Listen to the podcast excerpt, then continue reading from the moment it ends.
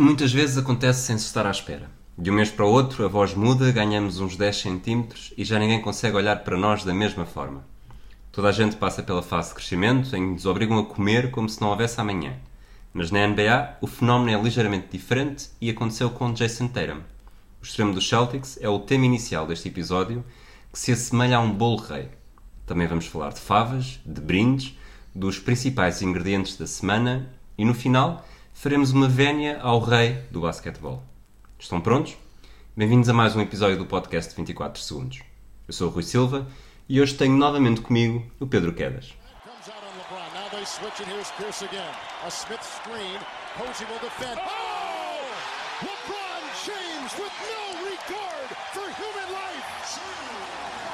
Boston only has a one-point lead. Greer's putting the ball on a play.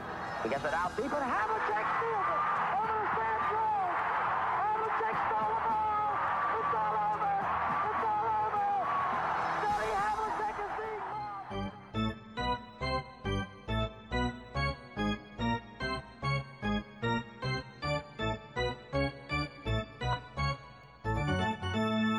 Olá, Quedas, estás bom? Ah, estou ótimo.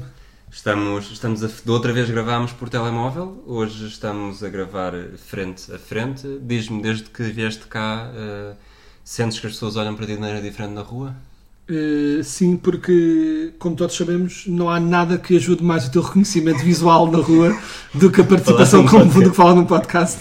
Não, há- não, há coisa, não há coisa melhor para isso.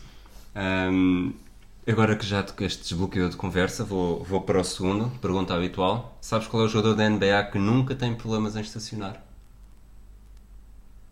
Não faço a mínima ideia. Estava genuinamente a tentar, a tentar uma resposta, mas não faço a mínima ideia. Vamos, vamos deixar então a resposta para o final do programa. Pode ser que entretanto se faça luz. Vamos ao primeiro tema. Como, como já falámos na introdução, eh, Jason Tatum tem 21 anos, está com uma média de temporada de 23 pontos e meio, um pouco mais de 7 ressaltos, um pouco menos de 3 assistências, quase 40% de, de triplos, eh, a lançar 7 por jogo, não provavelmente como se estivesse a lançar pouco, mas mais do que isso está a ter um mês de fevereiro como poucos esperavam. Eh, Sim, está a jogar e esta média de 23.5 é porque começou, não, não, não é que tenha começado mal, mas começou dentro do seu normal, eh, com mais lançamentos de um modo geral, mas dentro do seu normal, e de repente explodiu. Tem sido jogos de 40 pontos e 30 e muitos e constante, e mais do que isso, acima de tudo, sem sacrificar eh, o que já o tornava um jogador interessante, que é mantendo-se eficiente. Porque podia ser só uma questão de explosão de usage, é? de começar simplesmente a lançar que nem um doido e, portanto, ter muitos pontos. Mas não, tipo, tem resultado em vitórias. A única grande diferença é que, enquanto que nos jogos antes eh, o modelo de repartição, de um modo geral, da bola dos Boston mantinha- mantinha-se fiel, e, ou seja, em cada jogo pessoas diferentes assumiam o lançamento, está um bocado a estabilizar eh, que não, quem assume o lançamento quando a coisa aperta mesmo é mesmo o Tatum. está a tornar-se a primeira, mesmo a primeira arma e é curioso que, que grande parte desta explosão deu-se, portanto, este mês, mês de fevereiro, os 12 jogos de fevereiro, ele acaba com médias superiores a 30 pontos, quase 8, 8 ressaltos, mais de 3 assistências, uma percentagem quase ridícula de triplos de 48.1 e digo ridículo porque está a lançar 9, mais uma vez, não é como a época de rookie dele, ele chegou a ter, fez quase metade da época com mais de 50, 50%, mas não lançava necessariamente com tanto volume e, e estes últimos jogos, sobretudo pós eh, fim de semana All-Star, é sem o Kemba Walker. Eh, tudo bem que ainda há o Jalen Brown e o Gordon Hayward, mas eu acho que mais do que nunca nestes últimos dias, e foram a digressão no Oeste, jogaram contra, jogaram contra os Lakers, jogaram jogos difíceis, Clippers ainda é antes do, ainda é antes do fim de semana All-Star, percebe-se claramente que ele é, neste momento, o go-to guy. Ah, sem dúvida. E eu acho também que outra coisa que hum, acontece é, eu acho que à medida que vamos chegando mais perto dos playoffs, as equipas começam a levar alguns destes jogos um bocadinho mais a sério, porque o impacto nos standings e nessas coisas todas, e até começar até a treinar como vão jogar nos playoffs. E eu acho que quanto mais lento esteja o jogo, mais isso ajuda o estilo de jogo de um Tatum, que, cujo estilo de jogo não depende tanto de correr muito e de open space e de run and gun, ou seja, é um jogador que, apesar de passar bem a bola e de, não ser um jogador que não, é? não ser um buraco negro Sim. com a bola, não é isso que ele é, mas é um jogador que tem aquelas características de estamos num momento apertado, as equipas estão trancadas defensivamente, vamos fazer um breakdown, um para um, eh, conseguir um sexto, até os famigerados eh, lançamentos de mid-range que tanto se, quer, É fa- tanto se quer evitar que ele faça, mas que ele acaba por fazer. Eh, neste tipo de jogos acho que isso torna-se mais útil. Mas uma coisa curiosa, por causa do que mencionaste, por causa dos triplos, eu estava aqui a tentar perceber o que é que tinha mudado no Tatum do ano passado para este, o que é que mudou.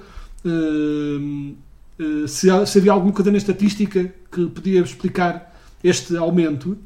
E foi uma coisa curiosa que eu reparei, que é... Ele está a lançar mais de um modo geral.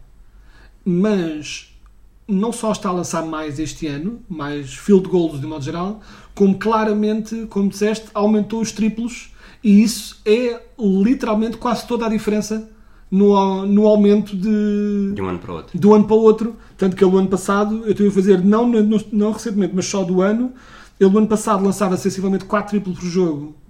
Este ano, a, a percentagem é sensivelmente a mesma, mas o ano passado lançava 4 triplos por jogo e este ano lança 7.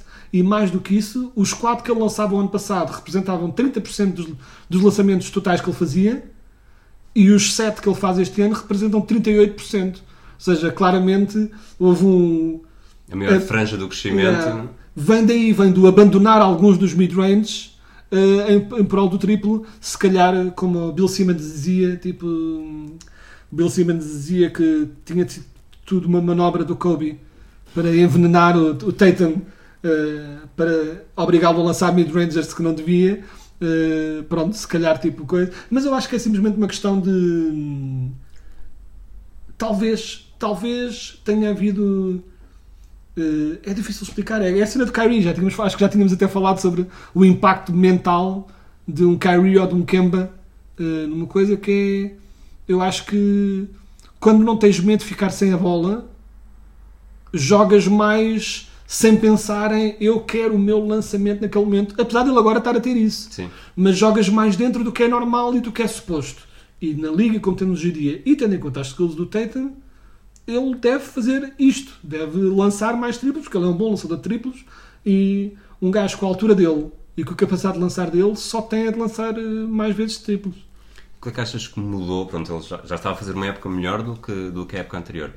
Mas a partir de fevereiro há claramente um, um, um spike naquilo que ele faz. Não sei se acredito que ainda há, agora até o final da temporada ainda haja uma ligeira regressão, porque se continuar assim é, é- não é necessariamente impossível, mas eu vou dizer que é improvável. Até porque depois quando Kemba Walker regressar ele vai ter menos, vai ter menos bola, vai ter menos lançamentos também.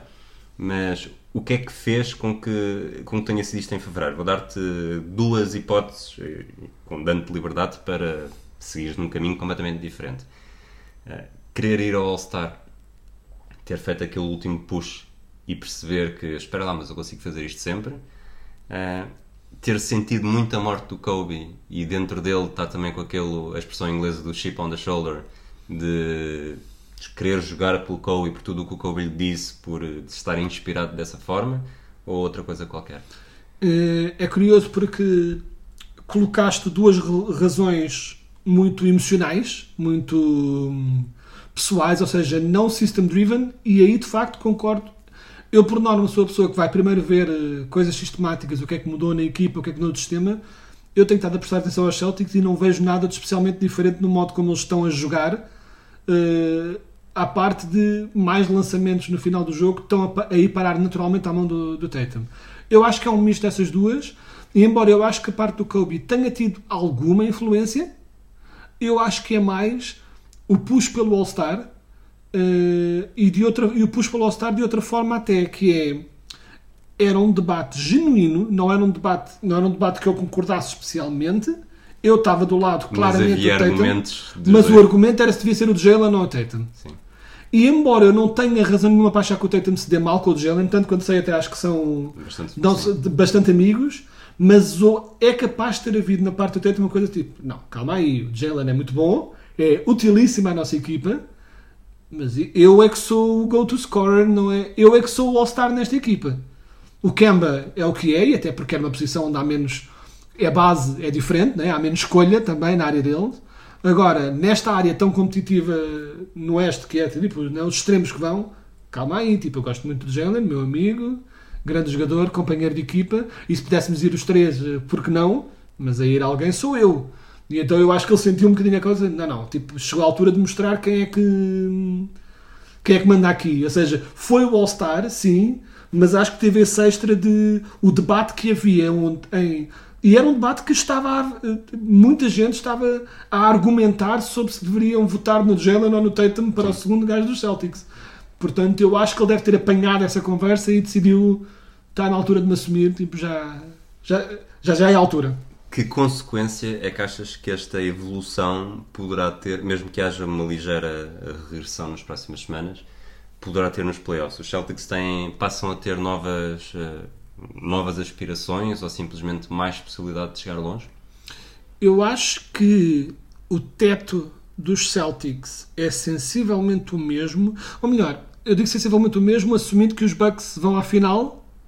Embora os Bucks, embora eu acho que os Bucks são claramente de longe muito favoritos no Oeste, mas de longe vejo mesmo um relativo fosso a nível de qualidade de jogo entre os Bucks e todo o resto no Oeste. Mas o ano passado eles também eram favoritos e não correu não correu dessa forma. Portanto, até fazerem, vamos parar para ver. Mas assumindo os Bucks são claramente favoritos, eu acho que isto, se o Tatum jogar a este nível, eu acho que o que faz é que faz com que os Boston saltem da parte de baixo dos contenders, dos spoilers, dos potenciais spoilers eh, para os Bucks, para a parte de cima dos spoilers. Ou seja, eu colocaria com os Boston a jogar como estavam a jogar, colocarias Boston como tipo a quarta, quinta melhor equipa ali na, naquela bolha de quarta, quinta, No Oeste? eh, no oeste, no oeste, na bolha Portanto, tipo. porias atrás de Toronto, Miami e Filadélfia? punha a claramente na altura, claramente atrás de Toronto e Filadélfia e melhor que Miami, mas não muito. Agora ponho Boston com Toronto como os dois que mais contenders a estragar a- as contas a Filadélfia e vejo com a regressão, com os problemas de Filadélfia e, e os Miami Heat também a sossegarem um bocadinho na forma brutal em que estavam. Ou seja, basicamente faz com que eles saltem para mim de quarta equipa melhor no Oeste para potencialmente, e se não houver regressão nenhuma do Tatum, se ele fizer isto nos playoffs, ou seja, se ele entrar nos playoffs a fazer 30 e tal de média consistentemente, com tudo o resto que a equipa de Boston tem, aí vejo-os como a segunda, o, o, grande, o segundo grande candidato atrás dos Bucks. Embora ainda não ache que estejam ao Estejam nível, ao nível dos Bucks. Nós pensámos também em fazer um bocadinho a, a integração do Jason Tatum na sua terceira temporada, comparando com outros atletas.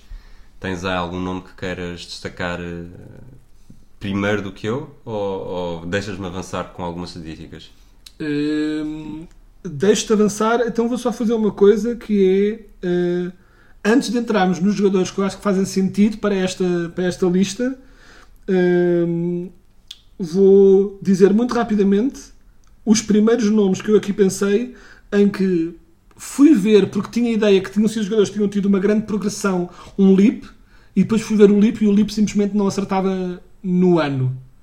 Uh, no- não foi no terceiro ano e eu estava na dúvida se era, mas que tiveram leaps QB. Por exemplo, o Yanis teve um leap razoável no terceiro ano, mas no quarto ano foi quando passou de sou um jovem jogador para ui, calma aí, que sou muito, que sou muito, muito bom. Tracy McGrady Já era- agora, deixa-me dizer que o, o Giannis no terceiro ano estava com médias de 16.9 pontos, 7,7 ressaltos e 4,3 assistências. Portanto, lá está, ainda estava... Ele também chegou muito mais cru à NBA do que o e o Yanis tem Tatum. aquela coisa ridícula que é Continua. continua todos os anos a aumentar de, portanto, de, de média de pontos, ainda não parou de aumentar, que é absolutamente absurdo. Uh, mas pronto, mas o Yannis teve essa coisa, o grande, grande salto quando ele se tornou NBA First Team e uh, não foi nomeado pela primeira vez para a NBA Second Team, foi no quarto ano.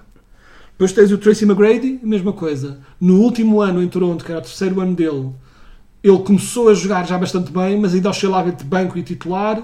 E depois no quarto ano, que foi o primeiro ano em Orlando, aí sim, grande leap. Ou seja, ele deu um bom leap no terceiro ano em Toronto, que foi quando é que as pessoas estiveram, ah, espera lá, isto não é só um gajo do banco que está aqui, isto é, este gajo é bom.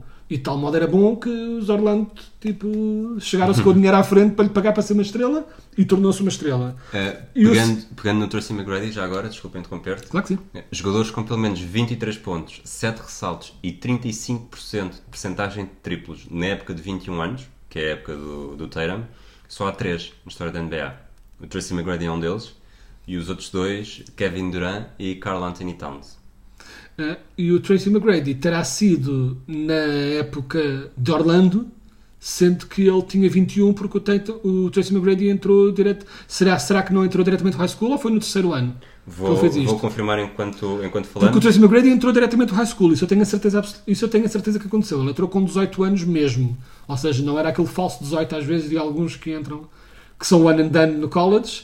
Ele entrou mesmo com 18, 18. Foi um, Sim, foi um o- desses. o- a época de 21 anos é a quarta dele. É a quarta, foi quando estava em Orlando, pronto. Uh, o outro gajo que eu pensei, mais uma vez, deu um grande leap, mas o verdadeiro leap foi no ano a seguir, estamos a vivê-lo agora, que é o Siakam. O Siakam, no terceiro ano, ano passado, deu um leap, passou de jogador de banco que até é aceitável, mas ninguém dava muito por ele, para, espera lá, titular, ótimo, excelente jogador, mas foi nos playoffs e agora este ano que ele verdadeiramente ficou tipo, não, agora sou uma estrela.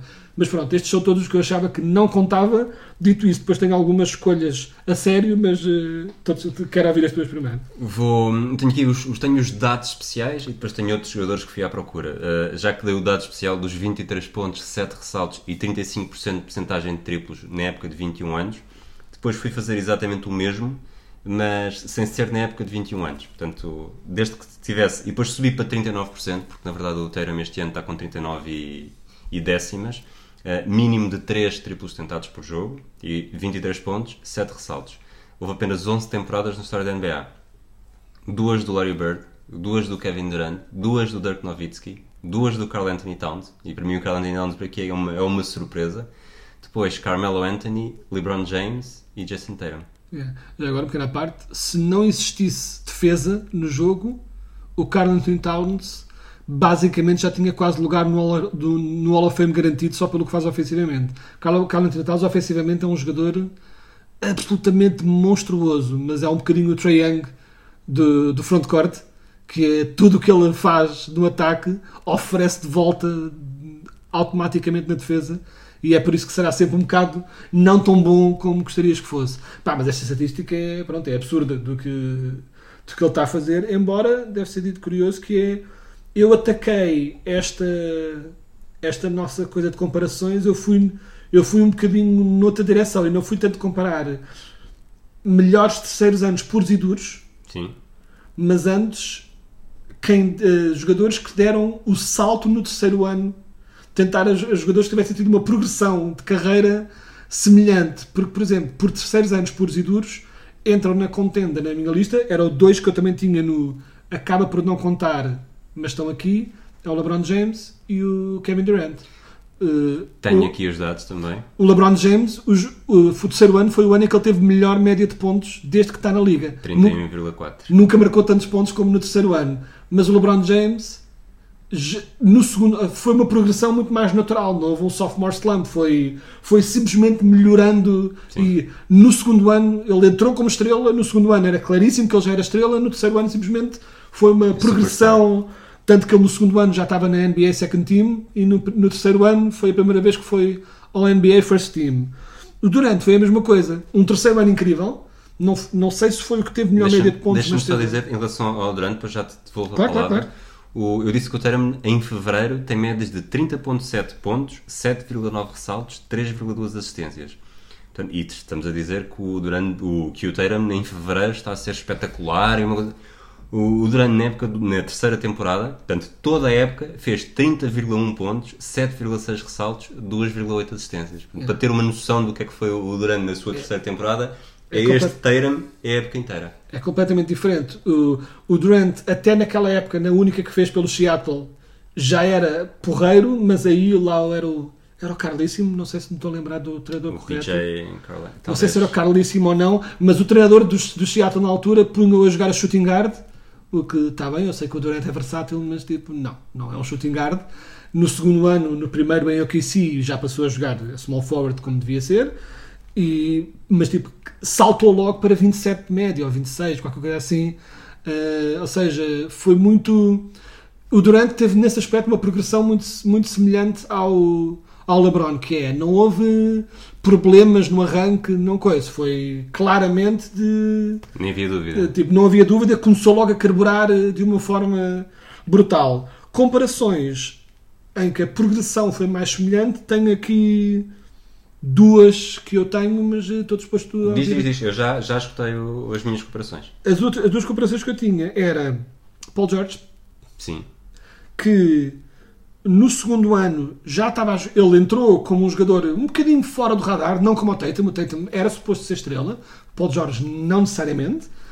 Primeiro ano mostrou alguma coisinha, no segundo ano estava com potencial, mas no terceiro ano, com a lesão de Danny Granger, passou de shooting guard para small forward, passou a ter mais bola e eh, expl- pronto, explodiu, tipo, ainda não, expl- não explodiu ainda para o número de pontos por jogo e estatísticas que ia fazer, mas foi no terceiro ano que ele teve aquela, nos playoffs, quando os Pacers deram muita luta aos hits do Sim. LeBron e do Wade, e o Paul George Era a eh, estrela. Era a estrela, muito jovem ainda, marcou. Houve uma aquela altura em que foi até à linha de lance livre e teve três pontos, teve lances livres para ficar com a equipa à frente e acertou-os com uma frieza não comum no jogador daqueles, mas depois foi aquele layup do, do LeBron James, já conhecido, em que ele vai pela esquerda, passa pelo Paul George e dá a vitória no último segundo pronto, a eles. Ou seja, mas aí viu-se logo Paul George, espera, isto aqui é muito bom. Tinha 22 anos, portanto a comparação é quase. Ou seja, não tinha 21 anos no terceiro ano, tinha 22, era... Sim, sim, sim. E há outro, o outro Eh, nós estamos a falar, o Termo faz 22, eh, portanto, nós estamos a gravar domingo, Exato. o Termo vai fazer 22 na terça-feira, mas eh, esta é a forma como a própria NBA faz a estatística, conta a idade até 1 de fevereiro, portanto, esta é a época dos 21 anos. O Paulo Jorge ainda compara QB. O outro jogador que eu vou dizer a nível de- desta progressão foi o único assim mais old school. Eu tentei ver aqui alguns mais antigos para tentar ter alguma, não fosse tudo comparações só de recentemente. E muitas não resultavam. Pensei em muitos jogadores tipo, que tinham dado o pulo tarde, mas todos que deram o pulo tarde deram o pulo tarde. Tipo Rodman. Rodman só à quinta ou sexta época é que de repente se tornou o Rodman. Uh, mas foi. Este tinha 23 anos no seu terceiro ano, porque era numa altura em que se fazia mais. O college fazia-se que levava-se um bocadinho mais a sério. Mas foi o James Worthy. O James Worthy era, foi a primeira escolha do draft. Obviamente que era suposto ser bom. Sim. Uh, ninguém, ninguém tem dúvidas que ele era suposto ser muito bom. Mas ele era conhecido por ser muito inconsistente. Mas foi nos playoffs uh, no terceiro ano, principalmente na final contra os Celtics, que eles ganham, 85. em 85, que o James Worthy acertou uma série de lançamentos fulcrais no jogo e que valeu lá a alcunha na altura, que ele depois acabou por manter para todo o resto da carreira, que era o Big Game James.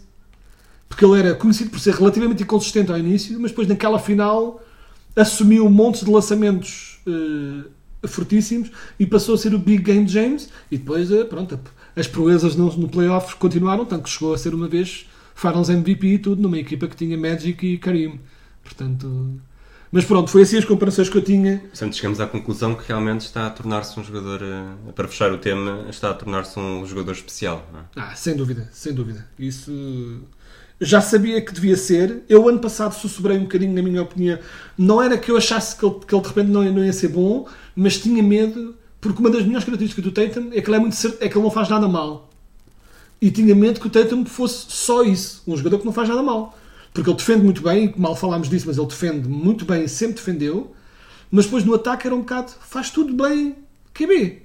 Uh, ainda, tem, ainda não vai suficientemente ao sexto, tipo, ainda não tem muitos lances livres, que é uma coisa que de- tipo, será o próprio, próprio salto, o próximo salto na evolução dele é conseguir mais lançamentos fáceis de linha de lance livre do que, ele, do que eles têm, porque ele às vezes é o tal mid-ranger, né? tipo, às vezes ainda fica muito contente por lançar mid-range a ver se atacar o sexto.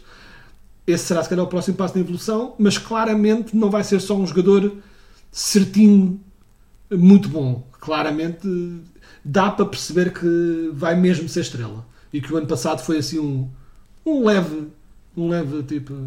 Para, para última pergunta, para fechar mesmo definitivamente este tema, o, e tu sendo adepto dos Magic tens o Markel Fultz na tua equipa, os Celtics ganharam a troca com os Sixers. Uh, sim, sim, sim. Sim. Uh, sim. Uh, o Marco Fold está a jogar surpreendentemente bem. Estamos muito contentes tipo, da nossa parte. Tipo, com, olha, pronto, agradável surpresa. Quem sabe não vai ser até o nosso point guard do futuro. Tipo, why not? Mas, yeah, Não se compara. não se compara. Portanto, este é o episódio Bolo Rei, não é? Uh, vamos passar para as favas. E o que é que eu quero dizer por favas? Uh, os playoffs, as equipas que vão aos playoffs, mais ou menos, de um, tanto de um lado como do outro, já estão semi-fechadas. Quem é que achas que são as equipas de sem fator casa que as primeiras não vão querer mesmo defrontar? E eu, se quiseres, eu começo na, no Oeste e digo-te que tanto os Nets como os Magic acho que não vão fazer cócegas. Nada. Portanto, esses ponho logo. Esses para mim não são favas, são brindes. E eu digo isto como fã de Magic, eh, assumo perfeitamente que não temos hipótese nenhuma contra qualquer equipa que apareça no, no segundo lugar. Neste momento devemos ficar à frente com os Nets sem Kyrie. É muito provável que fiquemos à frente deles e fiquemos em sétimo, mas é um bocado. Vamos ser sinceros, é irrelevante. Portanto, e agora? Vais aonde a seguir? Eh, eu acho que podemos fechar o Oeste por uma simples razão. Eu, na minha cabeça, eu não conto o quinto lugar como fava. Na minha cabeça, eu tirei os quintos, os potenciais quintos da equação, Ok. porque isso não é uma fava. Isso é uma equipa que podia ter ficado em quarto e por acaso ficou em quinto. São equipas relativamente do meu nível. Só quando passamos de terceiro para sexto, segundo para sétimo, um para oitavo, aí é que estamos a falar de surpresa. O quinto ganhar ao quarto não é surpresa nenhuma. É, São equipas do mesmo nível. Portanto, no Oeste, essencialmente, sobram-nos os Pacers. E mesmo assim, os Pacers é, depende do Oladipo. Se o Oladipo voltar à forma, se o Oladipo conseguir jogar como o Oladipo consegue jogar, então o Oladipo do ano passado, com o Sabonis e o Brogdon deste ano, cuidado. Hum, Não vejo, excetuando talvez os Bucks, qualquer uma das outras equipas contenders terá muitas dificuldades em bater uns Pacers com Sabonis, Brogdon e Oladipo todos em boa forma ao mesmo tempo. E juntando a isso a defesa dos Pacers que se mantém sempre impecável. Uh, pessoalmente desde que então, este ano o Miles Turner assumiu a coisa de não, uh, o ataque no frontcourt é para o Sabonis, eu vou ser o, uh, o baluarte defensivo. Ou seja, sim, mas uh, sem o Oladipo a jogar como jogava o ano passado uh, é uma fava relativa. É uma fava relativa. Acho que, está acho que há mais favas do, no lado de oeste do, que- do que em este. Eu vou, só para terminar o Oeste, vou dizer que, não sendo o quarto quinto, não sendo uma fava, e, e sendo um bocadinho fiel à minha previsão de início de temporada, eu acho que há uma pequena hipótese de, se, sobretudo se, se fisicamente tanto o Ben Simmons como o Joel Embiid não tiverem problemas, de chegarmos a um momento decisivo, playoffs, não sei até que ponto é que eles não poderão ser uma surpresa inesperada para os Bucks numa eventual segunda ronda. Ah, nesse sentido, contando isso como fava que não é descabido, nesse sentido é, ou seja, não uma fava de primeira ronda, Sim. mas uma fava de playoffs. Aí sim, hum, com todos na máxima força, os Sixers eram o meu principal contender a bater os Bucks. E se o Simmons e o Embiid engrenam na altura certa, então aí os Sixers automaticamente passam para, acho, os melhores, eh, com todos na sua máxima forma, acho os Sixers melhores que os, que os Raptors e acho os Sixers Melhor melhor que os Celtics. Sem dúvida. Vamos, vamos para o Oeste. Vamos tentar fazer da mesma forma. Eu acho que qualquer equipa que fique na oitava posição, portanto, neste momento podem os Grizzlies estão na, na pole position, eventualmente ainda podem ser os Pelicans, os Spurs, os Blazers e mesmo os Kings. Portanto, os Kings neste momento que estão no décimo segundo lugar do Oeste estão apenas a, a três derrotas dos Grizzlies. Qualquer que seja, é para, é para morrer com os Lakers. Sim, acho que nenhuma destas tem qualquer hipótese contra os Lakers. Uh, curiosa- curiosamente, a dar hipóteses a alguma destas não seria a nenhuma das equipas mais estabelecidas. Acho que os Portland, mesmo com o Lillard a marcar 60 pontos por jogo, não tem hipótese nenhumas. E os Spurs, uh, não. Uh, Já, não. Coisa. Curiosamente, a equipa que a ter de escolher alguém para dar problemas uh, a, um número um, neste caso os Lakers, mais depressa iria para os Pelicans pela pura questão de o plantel é bom E quem sabe o que acontece com o Zion à solta nos playoffs. Mesmo assim, acho que não chega. Sim, sim, tipo, sim. não chega. Mas Zion à solta nos playoffs É divertido, pelo menos. é pelo, pelo menos ser divertido. E eu estou a adorar ver os Grizzlies a jogar. Mas acima de tudo o que eu quero é, se não forem os Grizzlies, que sejam os Pelicans. Porque Spurs e Portland, não. Já, chega. já demos peditório. Já demos esse peditório. Que seja pelo menos uma das equipas jovens. E depois, eh, ignorando, e não tínhamos falado sobre isso, mas concordo contigo que este quarto, quinto não é necessariamente uma fava. Por exemplo, neste momento o quinto seria os Utah Jazz. Isso não é fava nenhuma. Os Utah Jazz são contenders. Não, Exato. não, são, são fava. Portanto, temos Thunder em sexto, Mavericks em sétimo. Não me choca absolutamente nada que qualquer uma destas equipas vença qualquer uma equipa que fique em segundo ou em terceiro, inclusive aos Clippers. Apesar de achar que os Clippers têm uma vantagem, uma vantagem teórica, para mim, ainda sobre os Lakers. Portanto, se têm sobre os Lakers, eu acho que os Clippers serão sempre eh, candidatos a sair do Oeste.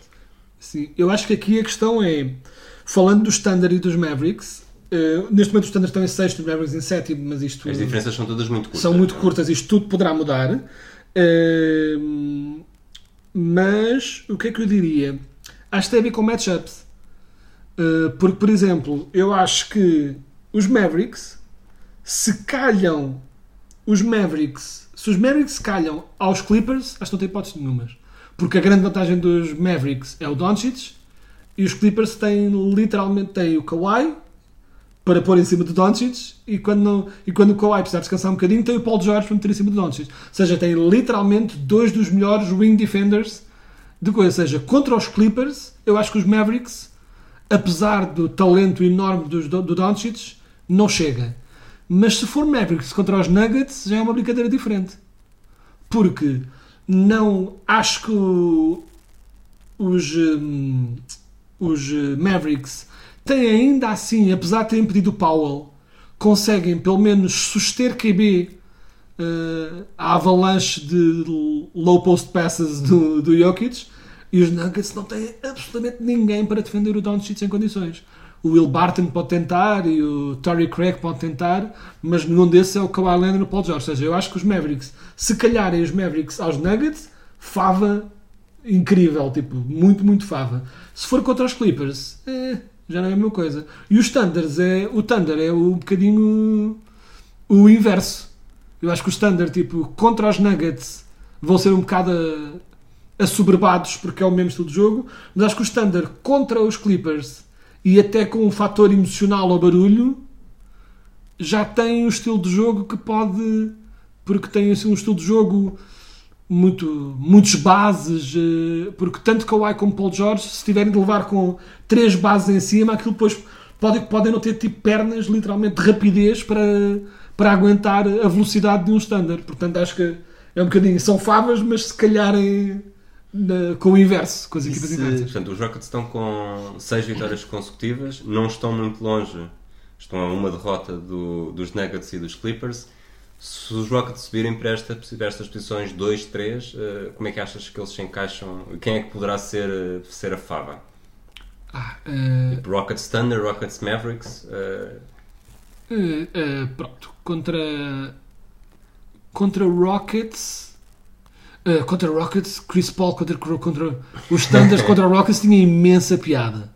Tinha mesmo muita piada e até pelo estilo de jogo do Chris Paul. ehm, por exemplo, há uma coisa que muita gente adora quando o Westbrook faz.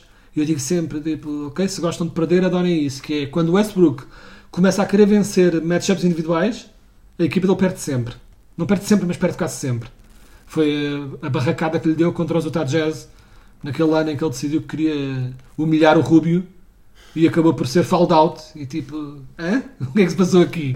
Hum, ou seja, se for Thunder contra Rockets, não sei até que ponto é que o ponto de vista emocional não poderá ajudar eh, os Rockets nesse sentido. Mas ainda assim acho que a fava maior seria contra os Rockets, quem podia explorar eh, o jogo de pick and roll do Doncic poderia ser eh, difícil Mais de lidar, mais preocupante para os Rockets, aquele pick and roll, pick and pop entre o Doncic e o, e o Porzingis. Eh, Pode ser coisa. Seria mais perigoso ainda se o Porzingis soubesse jogar no low post eh, e poder tipo, castigar um- A falta de altura. a falta da altura deles, mas eh, isso não acontece, portanto Ok. é o que é. Vamos, vamos avançar e acelerar.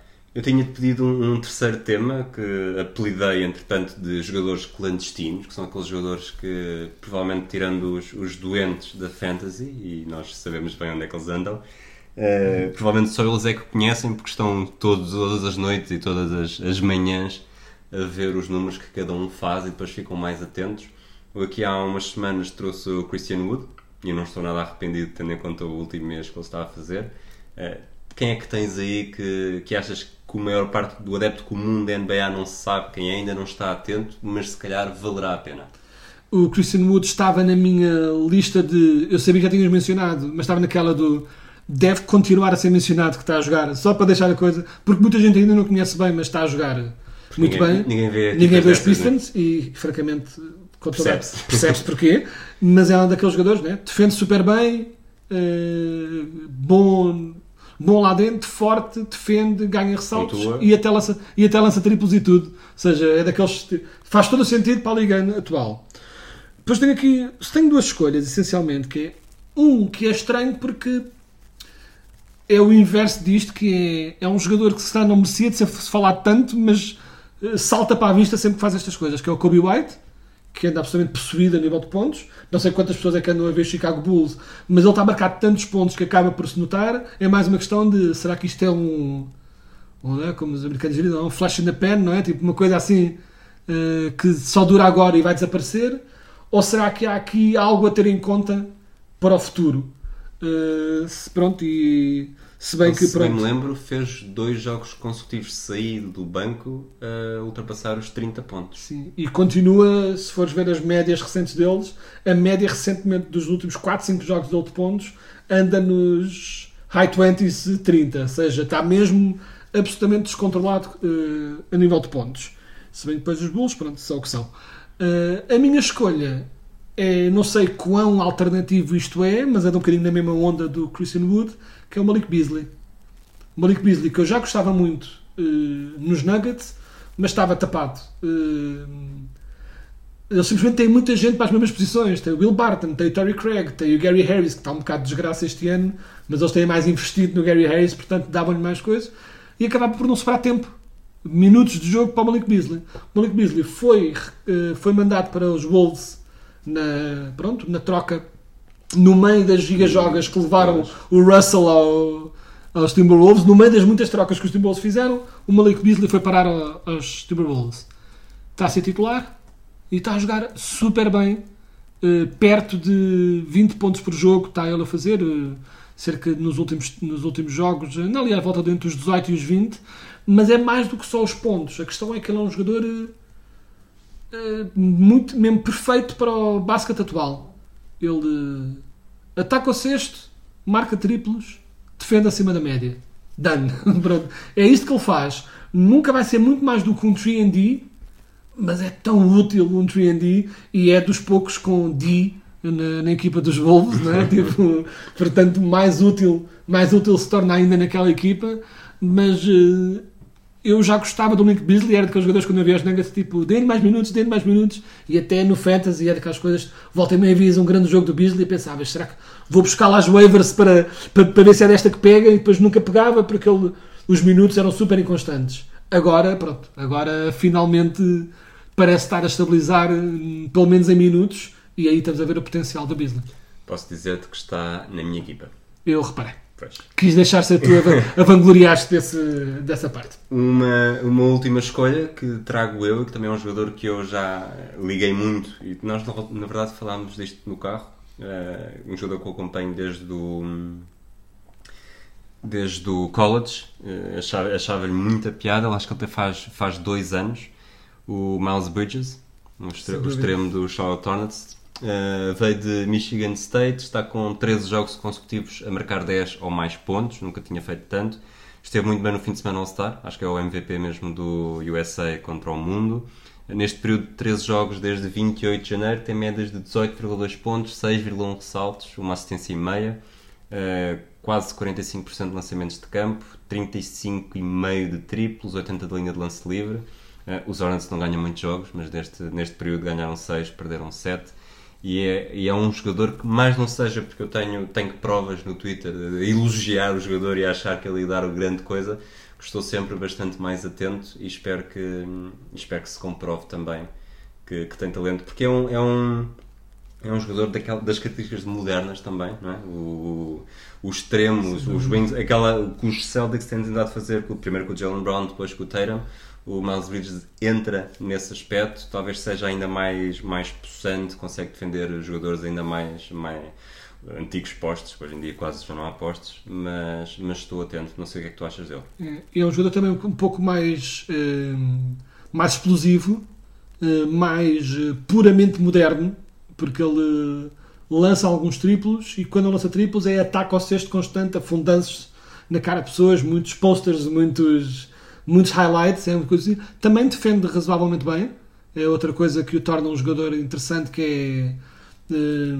usa o seu atleticismo para defender razoavelmente bem. Eh, eh, O ano passado estava um bocado mais perdido em campo, via-se que se perdia nas rotações constantemente, era a defesa ainda não estava bem engrenada, mas este ano os Hornets, que até tenta, apesar dos resultados não estarem a ser incríveis, estão a jogar melhor do que se esperaria. Esperava-se dos Hornets este ano que fosse um- uma desgraça completa e não estão a ser uma desgraça completa. Há ali muito potencial, vários jogadores, há, há ali coisas com que trabalhar.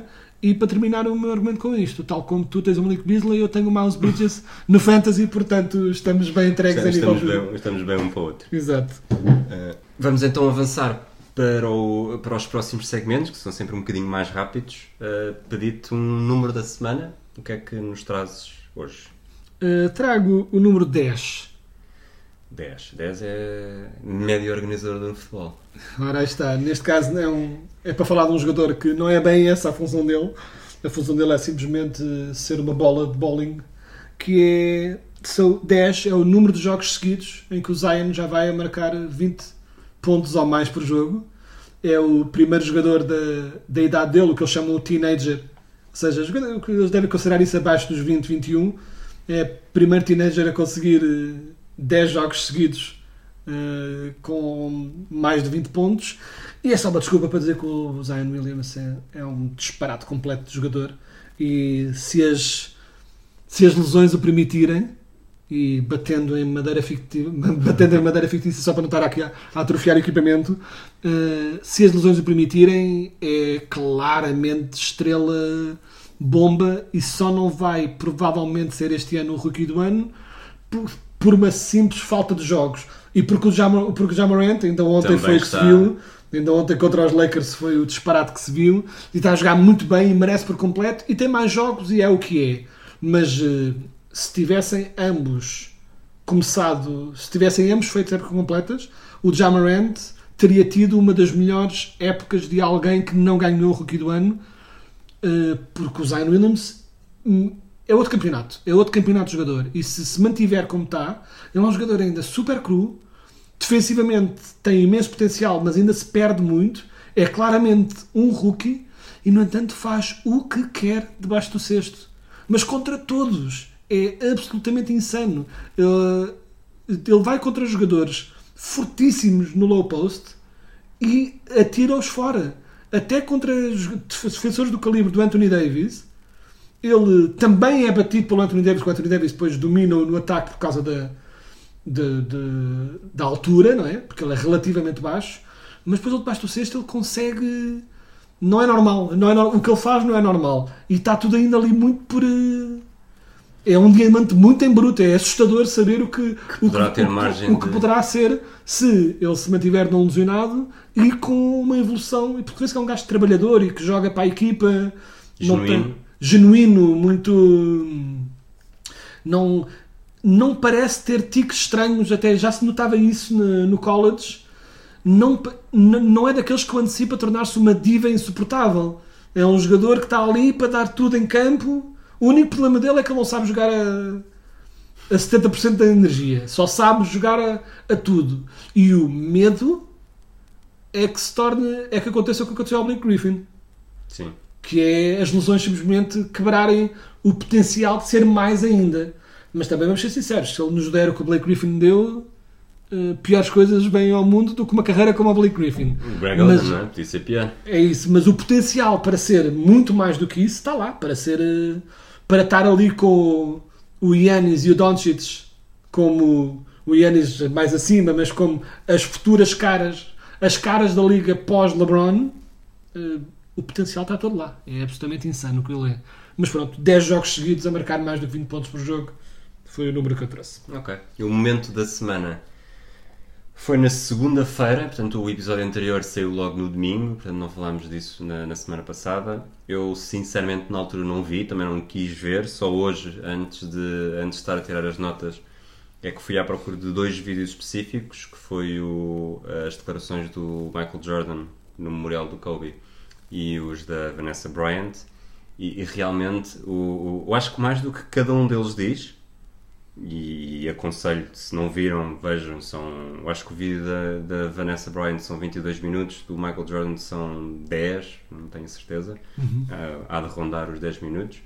Ah, mais do que também estar atento àquilo que eles dizem, às histórias que eles contam, é perceberem a quantidade de gente, eh, antigos jogadores, treinadores, pessoas que tiveram muita importância na liga, que vão sendo filmados nos planos de corte e que estavam lá emocionados. Eh, Eu, por acaso, agora a primeira pessoa que me veio à cabeça foi a Jennifer Lopez e o Alex Rodrigues, um lado do outro, eh, em lágrimas, para perceber também o impacto que, que teve numa altura que já passou mais do que um mês e continua, continua a deixar uma marca na Liga, e que vai, na Liga não só, e que vai continuar pelo menos durante mais alguns anos e que será sempre recordado como um dos momentos mais trágicos da, da NBA Sem dúvida. numa liga em que basicamente só o Will Chamberlain é que morreu dentro daqueles do top dos famosos, né? Portanto, é, é muito que os, os americanos dizem muito isso, que têm muita sorte que as grandes estrelas da NBA estão todas vivas. Do, eh, Bill Russell, Karim Abdul-Jabbar, eh, muitos, muitos outros, mesmo o Magic Johnson que supostamente morreria nos anos 90, Exato. Uh, continua vivo e, e a passar esse legado, mesmo todos os grandes campeões do, do, do Celtic, só o John Havlicek é que morreu e morreu há um ano, portanto é, é- a NBA não está habituada a lidar com a perda dos seus melhores jogadores e perder um com 41 anos não é, não é totalmente simples. Portanto, trago, trago esse memorial e as declarações, sobretudo do Michael Jordan e da Vanessa Bryant, para o momento da semana. Não sei se, se viste na altura, se já Vi, viste entretanto. eh, vi. Não quis ver logo no momento também, porque hum, pronto, é, é preciso estar com uma certa disposição não é? para, para uma coisa destas. Foi muito interessante também, hum, só para acrescentar, esses dois momentos foram claramente os mais fortes.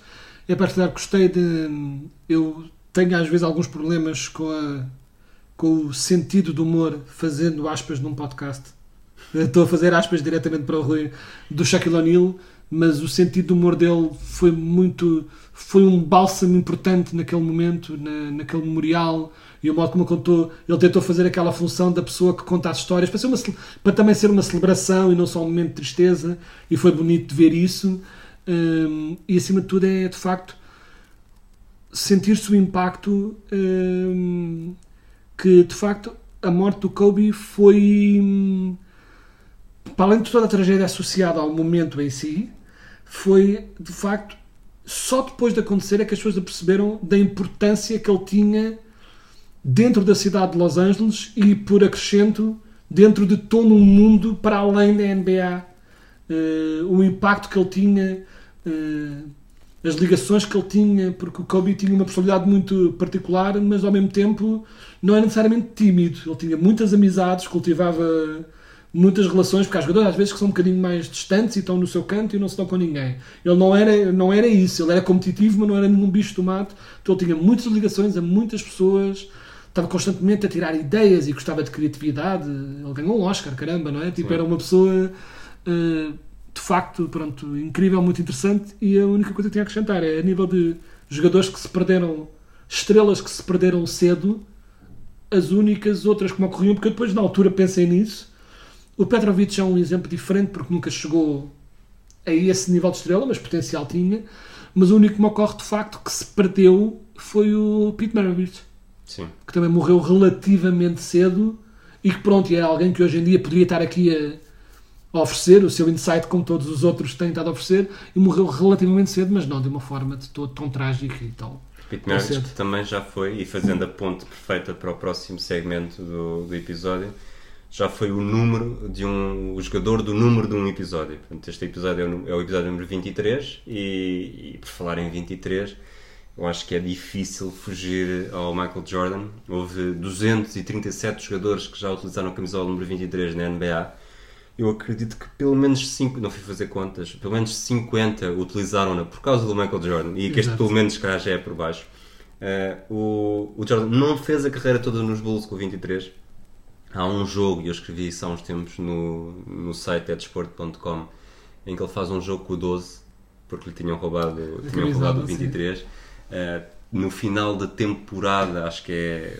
Acho que ele joga com o 45, no final da temporada em que regressa. Porque o número supostamente estaria retirado ou. Não sei, não sei a história, mas eu sei que ele também jogou com o 45 nos Bulls e acho que é nessa época, eh, correndo o risco de estar aqui a dizer uma grande asneira. E depois, falando do, Michael Jordan, eh, seis vezes campeão, seis vezes MVP das finais, cinco vezes MVP, 14 vezes All-Star. eh, E já sabem onde é que isto, se eu continuar no rookie do ano também, se eu continuasse nunca mais acabávamos. Um, acabou a carreira na fase regular com, com médias superiores a 30 pontos, 6 ressaltos e 5 assistências por jogo.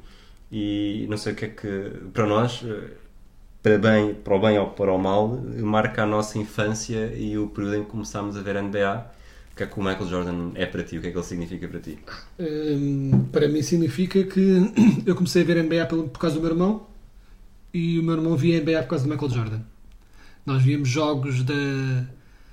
Não era RTL, era outro canal alemão qualquer cujo nome está a falhar. DSF? DSF, era a DSF, que nós apanhávamos em satélite e era o único canal que tínhamos que, que dava jogos à noite e ficámos lá a ver os jogos com relatos em alemão porque queríamos ver o Jordan a jogar. Eu que nunca fui muito de eh, tipo, gostava dos Bulls e sempre passei a gostar sempre dos Bulls por causa disso e via o Jordan, depois acabei por decidir escolher a minha própria equipa e acabei por ficar fã dos, dos Magic. E curiosamente os Magic tiveram dois em- embates muito interessantes com o Jordan. Um, foram a única equipa que conseguiu vencer o Jordan nos playoffs que é aquele que é um Já- grande que é já um grande foi pergunta num, num afundance, um afundance dedicado ao Michael Jordan, foi exatamente essa a pergunta: que equipa é que derrotou o Jordan nos playoffs? foram os únicos que conseguiram, ou melhor, não, não os únicos, mas eh, porque o Jordan foi derrotado Ah, várias sim. vezes antes, mas desde, quando o Jordan, a partir do momento em que ele foi campeão, eh, quem é que conseguiu? E pronto, e nós fomos, tivemos esse, essa distinção, e depois também tivemos a distinção de ser varridíssimos no ano seguinte, porque o Jordan estava Chateado. muito chateado. Ahm, mas eh, é um jogador incomparável e é, ahm, eu sou daquelas pessoas que estou sempre a pensar o que é que o LeBron tem de fazer para, verdadeira, para verdadeiramente equacionar-se a coisa. Eu não sei se alguma vez será possível devido ao registro essencialmente perfeito do Jordan nas finais. 6 em 6, 6 em 6 nas finais é o LeBron não pode não perder as finais que todas que perdeu. E embora esta comparação seja um bocadinho injusta, porque em, muitas, em, em muitos casos o LeBron tinha uma equipa Bastante não- abaixo. bastante abaixo que não era a favorita e o, Jo- e o Jordan raramente não era o favorito nas finais, a nível de até de casas de apostas, coisas assim, mas não obstante os números falam por si. Eu acho que o LeBron é claramente o segundo, neste momento, para mim é claramente o segundo de sempre, mas a discussão é quem é o segundo de sempre. O número um, o- acho que o LeBron foi quem chegou mais perto, seria a minha opinião, mas eh, continua a ser o Jordan no melhor de sempre. E vamos ser sinceros: se o LeBron não conseguiu, hum, não sei bem o que vai ter de acontecer na liga para alguém conseguir chegar eh, ao nível que o Jordan chegou e, acima de tudo, com a liga cada vez com mais paridade e com cada vez maior eh, distribuição de talentos títulos destes de seguida sem parar e com os jogadores até a saltarem de equipa para equipa com muito mais frequência, vai ser muito mais difícil de atingir esse nível de regularidade. Portanto, a nível de números de carreira, acima de tudo, 6 em 6, não sei se alguém vai conseguir 6 em 6. Correndo o risco de tornar este episódio maior do que devia, que já está um bocadinho, mas eu não consigo evitar fazer esta pergunta. Tu gostas de, gostas de cinema, Hollywood, enredo, argumentação? Ah, Arranja-me um argumento de um jogador que aparece agora e o que é que ele tem de fazer na carreira. Conta-me uma história para conseguir destornar o Michael Jordan. Sim, rápido. Assim, um Sim. pitch, um, Assim, um- elevator pitch. Um elevator pitch. Uh, dentro dos jovens, vamos começar logo por aí. Só há duas opções que eu vejo neste momento. Bem, na verdade, três. O Yanis, ao bom jeito do Parasite, falando de Oscars, a ideia de ser um jogador estrangeiro a tornar-se o melhor de sempre é uma narrativa muito interessante. Que era um bocadinho a minha, a minha narrativa também, que seria com o Doncic, que era o Doncic chegar lá Uh, pronto, chegar ao topo e continuar a vencer. Ainda assim vejo mais o Yanis com possibilidade de fazer isso e eu acho que o Yanis, a narrativa do Yanis é extra interessante por causa do tempo que demorou a lá chegar.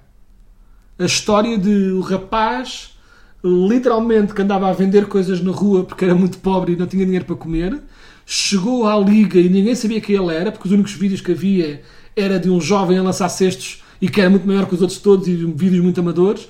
Chegou à NBA, via-se que era bom, mas não lhe davam bem hipóteses, foi tendo um bocadinho mais de hipóteses, um bocadinho mais de hipóteses e neste momento domina na liga. Tem é de começar a ganhar muito rapidamente para conseguir eh, atingir, mas por exemplo, Mas imagina um jogador que não esteja na liga ainda, mesmo um, Ah. como se fosse criar mesmo uma história de alguém, imagina, um, alguém que vence a March Madness faz um, domina completamente e, e nem todas as primeiras escolhas do draft, eu acho que a maior parte delas não. O Anthony Davis, não sei se ganhou. ou entre o Anthony Davis e o Carl Anthony Towns, acho que houve um que ganhou a, a final, ou pelo menos esteve para vencer. Uh, ganha a final, portanto já entra na NBA não só como uma grande estrela, mas com alguém com um título, com um título mais importante. Uh, numa altura que agora vai deixar de ser obrigatório passar pela, pela universidade outra vez, mas esquecendo esse, esse pormenor, uh, ganhar logo na primeira e talvez, imagina, como tu disseste bem, hoje em dia já não há grande fidelidade eles vão mudando, uh, ter uma carreira um bocado à imagem do Kawhi Leonard, em que já foi, já venceu o título e foi MVP numa equipa, foi, venceu o título e foi MVP noutra equipa. Se os Clippers ganharem este ano, para onde vai fazer isso outra vez? Imagina que alguém com um jogador faz isso em seis equipas diferentes. Achas que é um caminho que possa ser levado para destornar o Michael Jordan? Eu acho que é possível, mas então aí, falando de argumentos, tenho uma história muito melhor ainda. Falando dos jogadores, nem é preciso ser um jogador fictício. Uh, vamos diretamente a Star Wars, uma das obras uh, seminais da nossa- desta nossa cultura cinéfila de, de mainstream. O, o Anakin Skywalker não conseguiu destruir uh, o Imperador, teve de ser o filho dele, LeBron James Jr. o, Bron, o Bronny ser tipo, atingir o nível e que não só conseguir superar o pai, mas como conseguir fazer o que o pai não conseguiu fazer, que superar o Jordan, e podia ser nesses moldes que estávamos a dizer.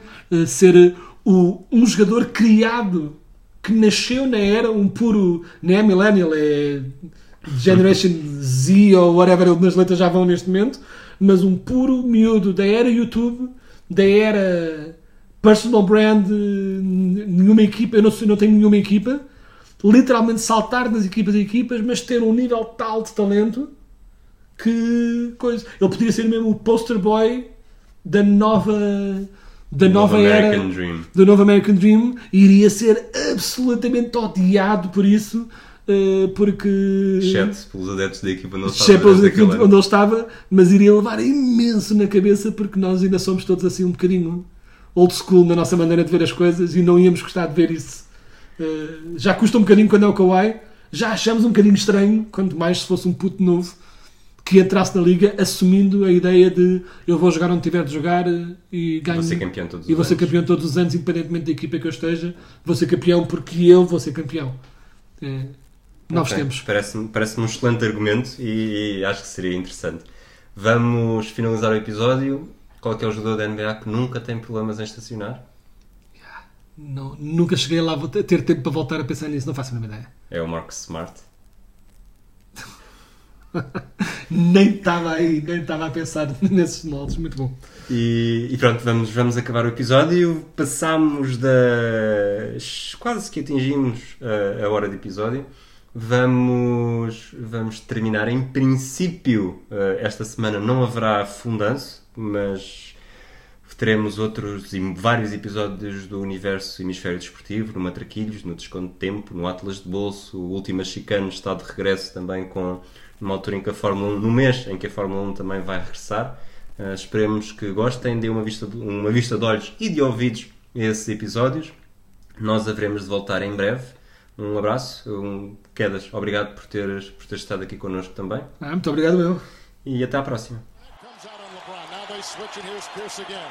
A Smith screen. Posey will defend. Oh! oh! LeBron James with no regard for human life. Boston only has a one-point lead. Greer's putting the ball on a play. He gets it out deep, and Havlicek steals it.